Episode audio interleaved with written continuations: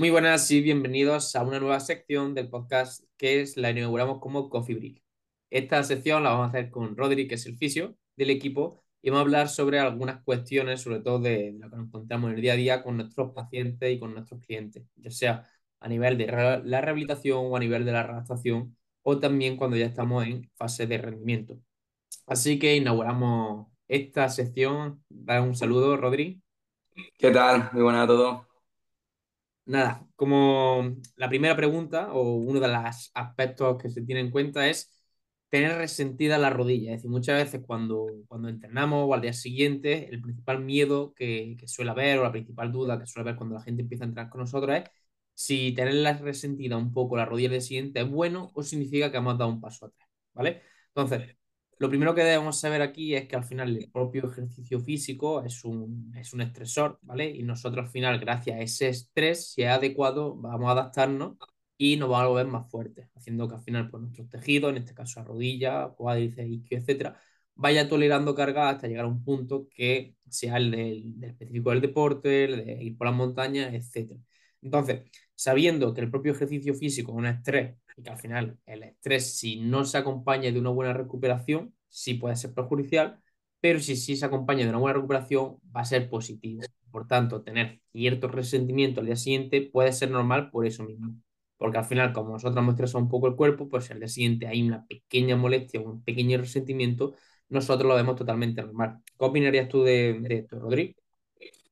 Sí, tal cual. O sea, es lo que comento yo a, todos los, los, clientes que están con nosotros, que al fin y al cabo lo que tú dices, el ejercicio es un estrés entonces, como, como estrés propio, eh, nos va a resentir a un poco la rodilla si, si nos pasamos un poquito de la carga. A mí me gusta usar mucho el ejemplo del vaso de agua, y es que entendamos que el, el vaso, imaginemos un vaso, ¿vale? Que sería eh, el recipiente, serían nuestras capacidades, y el agua sería la demanda que le echamos, ¿no? Es el modelo carga-tolerancia que siempre intentamos explicar. Entonces, mejorar nuestras capacidades nos va a permitir que cada vez le podamos echar más agua al vaso, que cada vez, cada vez podamos permitirnos más más demanda. Pero, o sea, el, ejercicio en sí eh, es hacer el vaso más grande, pero no tenemos que olvidarnos de que el ejercicio también es echarle agua.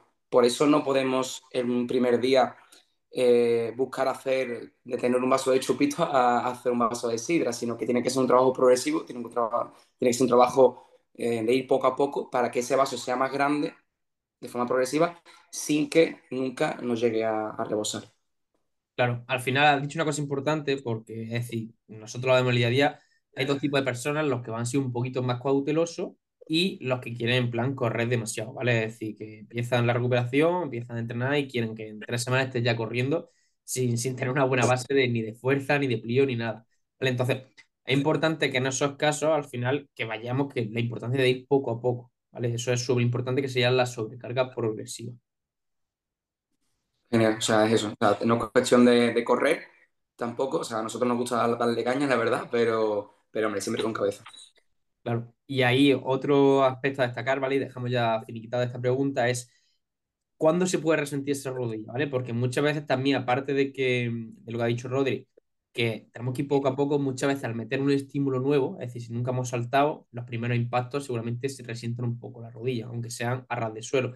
Si nunca hemos hecho una sentadilla una pierna asistida, eh, seguramente al día siguiente, pues como al final el cerebro no está acostumbrado a esos movimientos o a entrar en, esa, en esos rangos de movilidad, seguramente se resienta un poco como forma de protección, hasta que ahí está, hasta que poco a poco vaya viendo el cerebro que ese rango es bueno, que va ganando fuerza ahí, que va ganando esa movilidad, hasta llegar un punto que esos ejercicios ya, esos estímulos nuevos ya no son nuevos y no se resiente la rodilla. O sea, a mí me digo, o sea, no sé te acuerdas de que eh, cuando yo te conocí, ¿no? que yo, el, que yo hice de programa de rodilla antifrágil, el bone, el bone lateral, y, recuerdo de que yo el bone lateral no, no, estaba acostumbrado a trabajar en el plano frontal y me acuerdo que me llevó dos días para que, para que lo escuche. Yo tengo rotos cruzados, menisco, y a mí el plano frontal no estaba yo muy acostumbrado, entonces eh, recuerdo que se me resintió la, la, rodilla.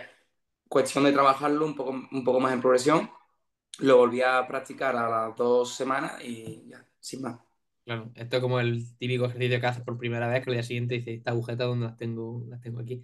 Así que, para nada, para ya terminar sí o sí, no enrollarnos es, si te parece, ponemos como una conclusión que sería no te asustes de ese resentimiento si es poquito. Es decir, si tú notas un poco de mínima inflamación cierto resentimiento en la zona, no te preocupes. Ahora, si ese resentimiento es muy grande, pues seguramente es que te hayas pasado de carga o que hayas creído que tu vaso de agua es más grande de que, del que es. Exacto, siempre que el dolor, si el dolor va menos en las 48 horas, eh, no debería de preocuparnos, ¿vale? Si el dolor va más o no desaparece en esas 48 horas, eh, valorarlo bien con un profesional y, ya luego pues tomar una decisión u otra. Me alegra saber que has llegado hasta aquí, ya que al final el tiempo es lo más valioso que tenemos.